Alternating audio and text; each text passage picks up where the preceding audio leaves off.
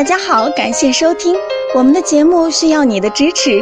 如果您有任何问题，可以加微信 a 八二零二零幺九八咨询。接下来有请主播为大家带来今天的节目。有位患者留言说，小便的时候有白色的东西往外滴，小便也有点疼，射精过少，想问医生，前列腺炎应该怎么治疗？造成前列腺炎的原因有很多。主要是身体免疫力下降导致病菌入侵，你的情况是前列腺炎，建议去医院检查一下，确诊以后积极治疗。前列腺炎是很难彻底治愈的，希望你有心理准备，并积极治疗。